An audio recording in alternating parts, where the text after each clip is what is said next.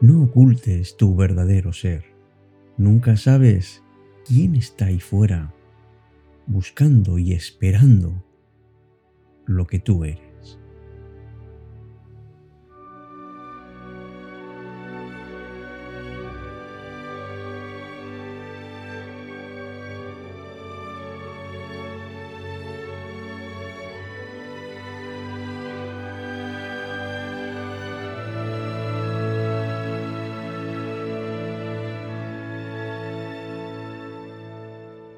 ¿Qué tal? Muy buenas noches. Gran pregunta, ¿verdad? Cuando uno se dice a sí mismo, ¿quién?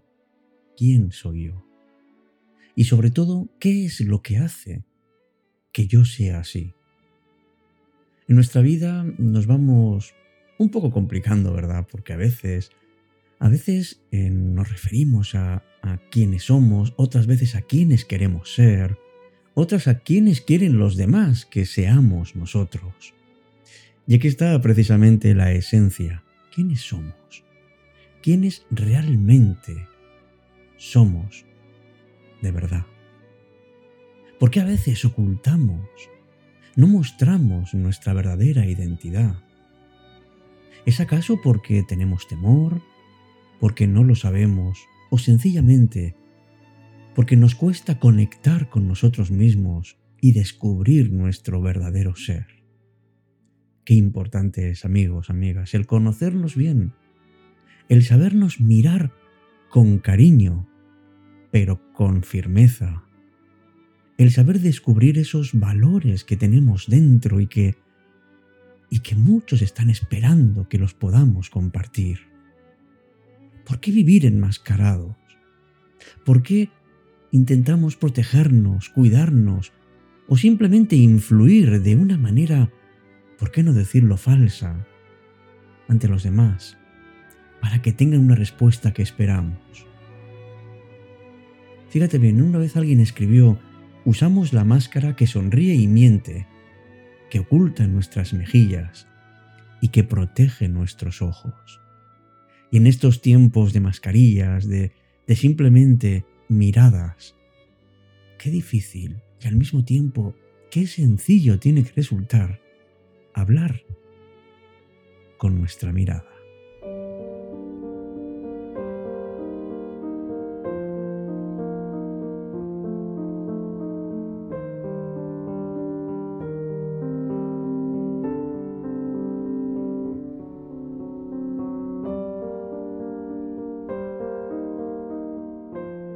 Dicen que lo importante no es a dónde vamos, sino el hecho de que estemos en algún sitio. Cuando usamos máscaras, realmente lo que estamos es impidiendo no solo que nos vean a nosotros, sino también nosotros poder ver las cosas como son. Es importante aprender a aceptarse a uno mismo, a ser auténtico, por lo menos con la persona con la que más tiempo estás en el mundo que es contigo. Qué triste, ¿verdad? Cuando uno intenta autoengañarse. Y al mismo tiempo, qué dramático. Ay, ojalá todos, ¿verdad?, dedicáramos tiempo a conocernos de verdad y amarnos. No se puede amar lo que no se conoce. Que no tengamos esa sensación o esa incluso necesidad de ocultar los sentimientos o ocultar parte de nuestra identidad. Descubramos, amigos, nuestro auténtico yo observándonos, como si fuéramos otra persona. En algún momento en que estemos tranquilos, en que podamos escuchar nuestros propios pensamientos, situaciones en las que conectemos incluso con nuestros sentimientos y descubrir cuáles son nuestros auténticos deseos y por supuesto nuestros valores. Y hazte preguntas, siempre hazte preguntas Qué bonita forma de descubrir la verdad. Y pregúntate, ¿por qué oculto a veces quién soy yo realmente? Porque yo quiero, quiero ser yo, y quiero además que los demás lo conozcan. Y para mostrar algo, primero, tengo que conocerlo yo. Y tengo que saber cómo soy. Y tengo que saber especialmente cuáles son mis auténticos sentimientos.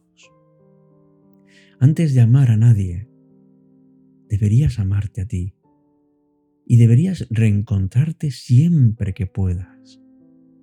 Dedícate tiempo, dedícate ganas y sonríe para ti.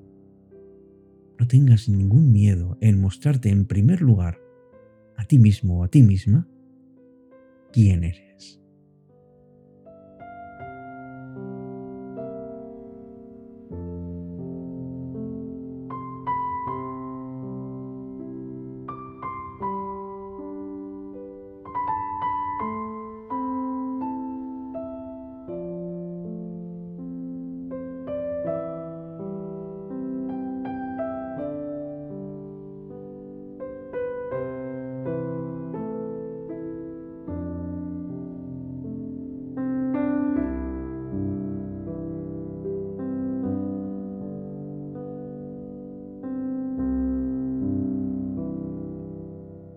Lo sabes, ¿verdad?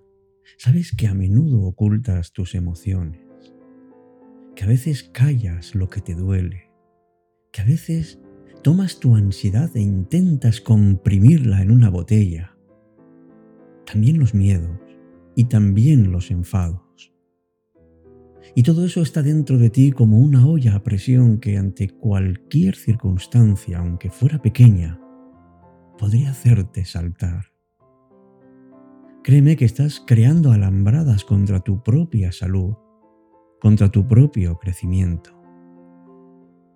Llevamos mucho tiempo, amigos, muchos siglos, recibiendo una educación en la que se ha dado importancia excesiva a lo que es la razón. Ya lo dijo Descartes, pienso, luego existo. Entonces, ¿las emociones? ¿Dónde quedan? ¿Solo hay pensamiento? ¿Es que acaso no sentimos? Escribió Santos Calwa, camina como el león, habla como las palomas, vive como los elefantes y ama como un niño pequeño. Eduquémonos, amigos, en las emociones, en mostrarnos como somos. Eduquémonos en, en permitirnos llorar, en permitirnos reír, en permitirnos mostrar cualquier emoción, sobre todo con las personas con las que nos sentimos a gusto, porque eso no es un sinónimo de debilidad, es un potencial que tenemos. Si ocultas tus emociones por principio, te estás haciendo daño, porque sabes que esas fuerzas internas que tienes son las que realmente te llevan hacia tus deseos hacia lo que realmente te hace feliz.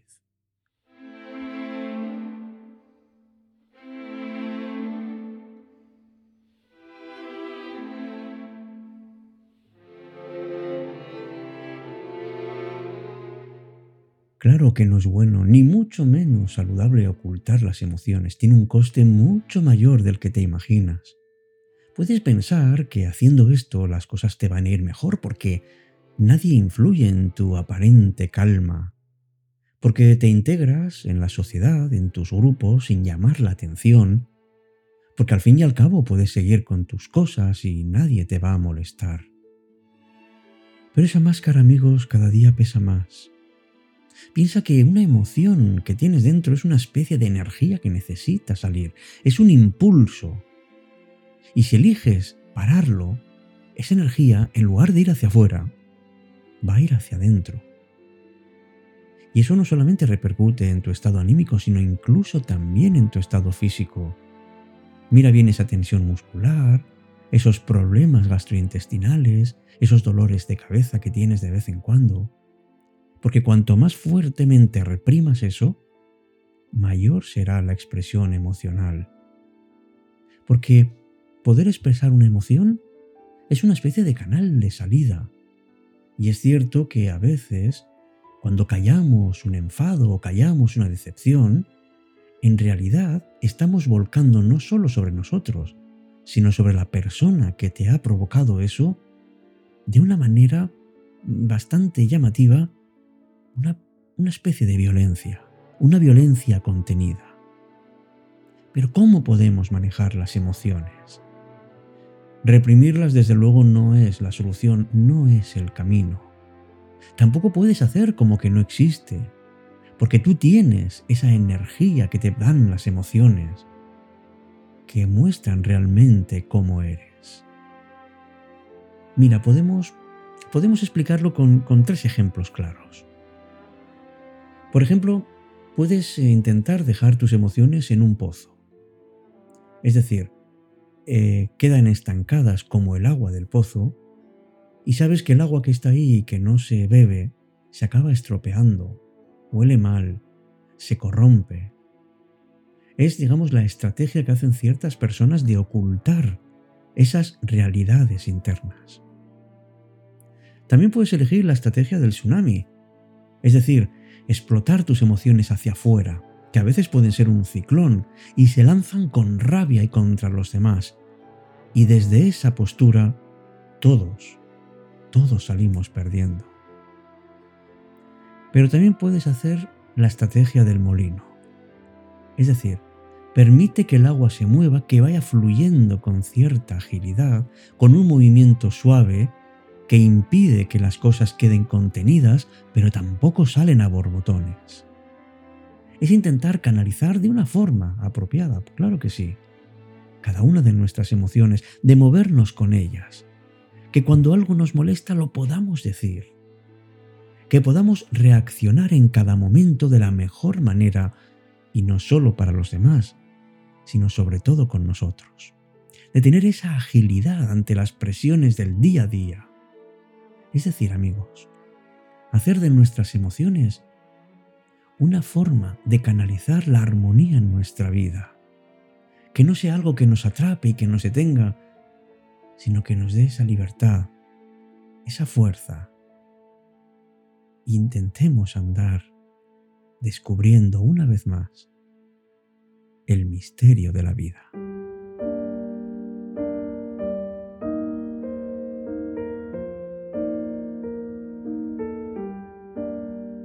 Vida que no para, esa vida que no se detiene, esa vida que tienes alrededor y que todavía tienes mucho tiempo para vivirla, para descubrir, para emocionarte y para emocionar, para recibir a los demás, para dar lo tuyo, para dar sentido a lo que haces, para dar sobre todo energía a esos momentos tan irrepetibles y al mismo tiempo tan cercanos, que la vida en pequeñas dosis te va dando.